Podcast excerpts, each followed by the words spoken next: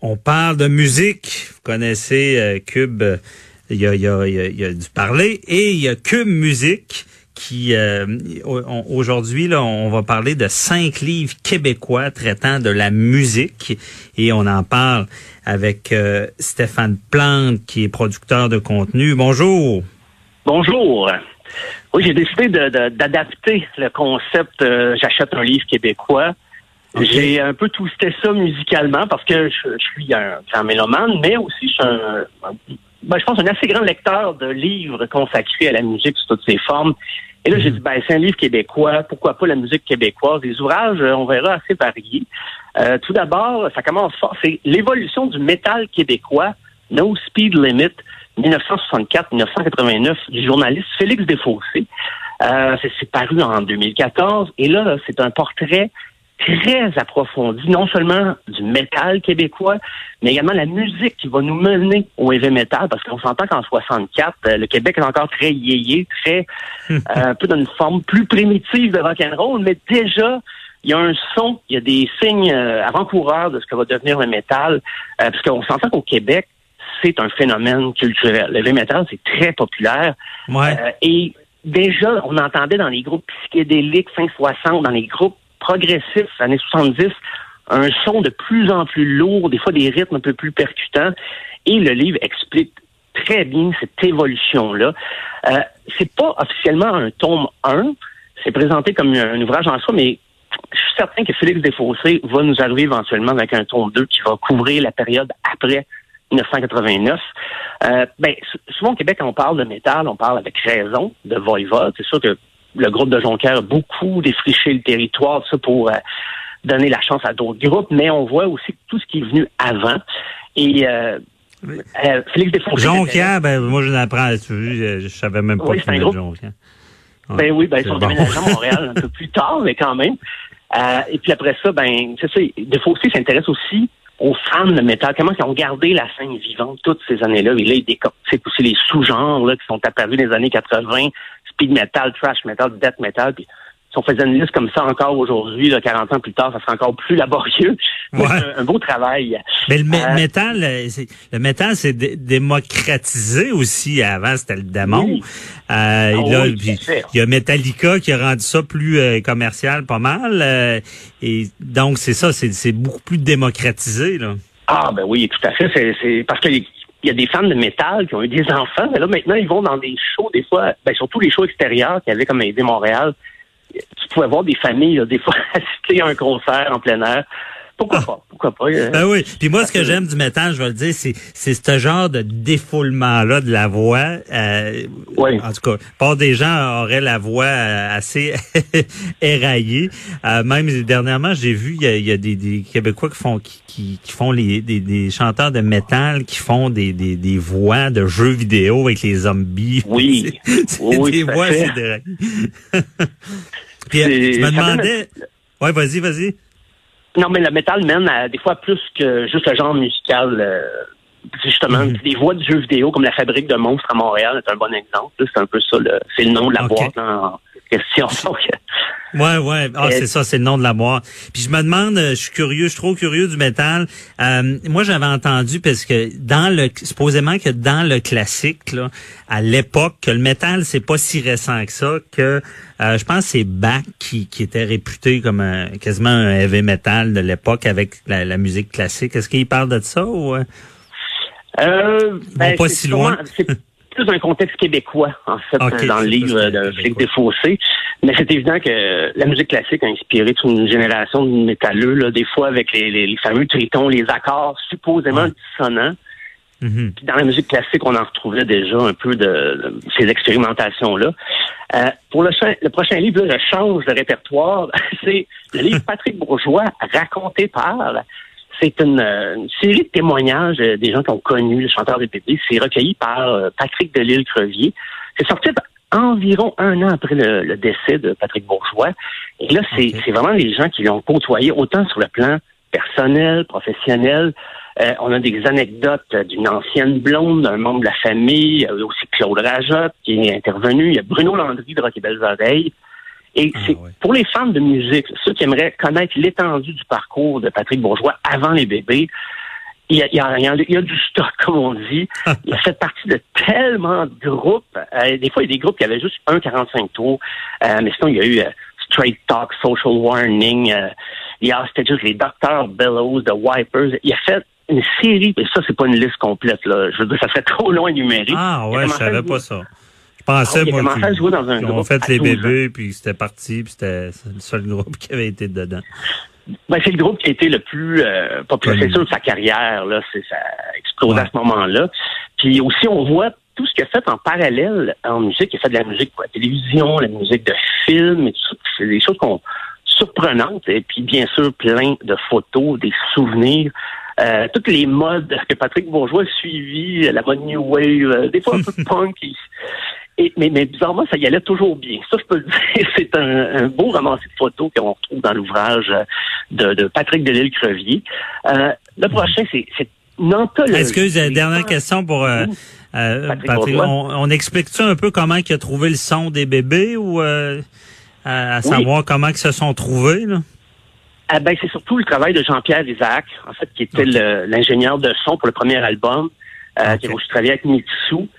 Et le fameux son de, de, de, caisse claire aussi, qui était particulier quand les, les bébés sont arrivés, ben, tout ce travail-là est expliqué. Je pense que Jean-Pierre Isaac témoigne aussi dans le livre comment c'était travailler avec euh, Patrick ah, Bourgeois en studio. Donc, euh, ah, c'est très complet aussi. Euh, Le prochain, les 101 disques qui ont marqué le Québec, Éric Trudel en 2008, euh, c'est indispensable. Ça ratisse très large. Ben, c'est pas juste une liste d'albums qu'on écoute l'auteur, il explique dans les menus détails, des fois c'est technique, des fois des anecdotes, euh, tout ce qui concerne ben, la production du disque, l'impact qu'un disque a pu avoir. Et ça commence loin. Il commence avec un Canadien errant en 1910, chanté par Joseph Saucier. Une version que je n'avais pas entendue. Euh, et ça se termine en 2007. C'est chronologique et c'est Tricot. Machine. Et euh, ça serait bon une réédition si quelqu'un m'entend peut-être, ou si Eric m'entend. Euh, il y a des bons albums qui sont sortis dans les 12 dernières années. Peut-être qu'une réédition, euh, parce que c'est un, un, très beau livre aussi, ça doit être assez coûteux à produire. Euh, mais bien sûr, on passe à travers le premier album de Félix Leclerc, l'album jaune de Jean-Pierre Ferland, L'amour et sans petit de Jean Leloup. Euh, c'est tout un travail qu'a entrepris Eric Trudel. Euh. Comme je lance, je lance une publication comme ça, peut-être une réédition bientôt. Euh, c'est un livre assez euh, fouillé aussi. André Fortin, L'homme qui brillait comme une comète de Philippe Meyer, sorti en 2013. Euh, je sais qu'il y a eu beaucoup de livres sur Dédé Fortin, un par Jean Barbe, un par Raymond Paquin. Mais j'ai choisi celui-là parce que c'est peut-être le plus approfondi sur l'artiste, non seulement le chanteur, mais l'artiste qui était Dédé Fortin. Et puis c'est pas un portrait qui est tout le temps élogieux. C'est pas une apologie. On, on vend ses mérites, son talent, mais des fois, on va montrer à quel point il était exigeant, son entourage. Il était pas toujours facile euh, à, communiquer. Et le livre rend très bien ça. Et, il parle vraiment de l'enfance de Desfortins. Et euh, il nous montre à quel point les Desfortins aussi, à la fin de sa vie, comment il y avait une ouverture sur le monde, autant dans sa musique que dans son discours, tout en restant profondément enraciné euh, québécois ou même janois. Il vient du lac Saint-Jean. Tout ça, ça l'a jamais quitté.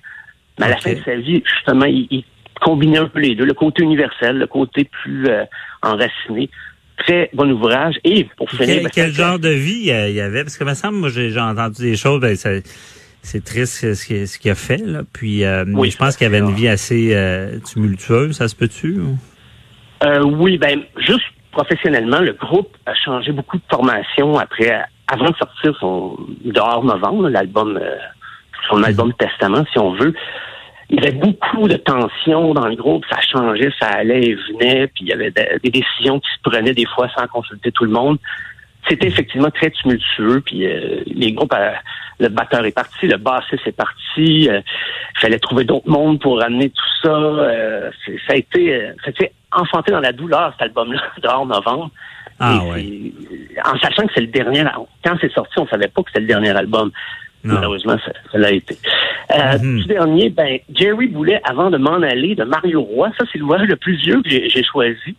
Euh, c'est c'est la biographie rédigée par le, journaliste Mario Roy. Ça a servi de base au scénario qui va donner le film euh, Jerry en 2011 avec Mario Saint-Amand. C'est le ben, scénario de Nathalie Petrovski, mais basé sur ce, ce livre-là. Et beaucoup de photos, euh, encore une fois, de la collection familiale.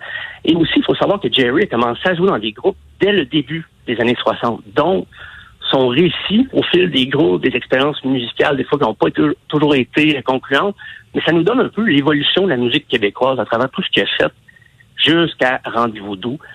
Encore une fois, un album Testament qui euh, sorti en 87, 88, pardon.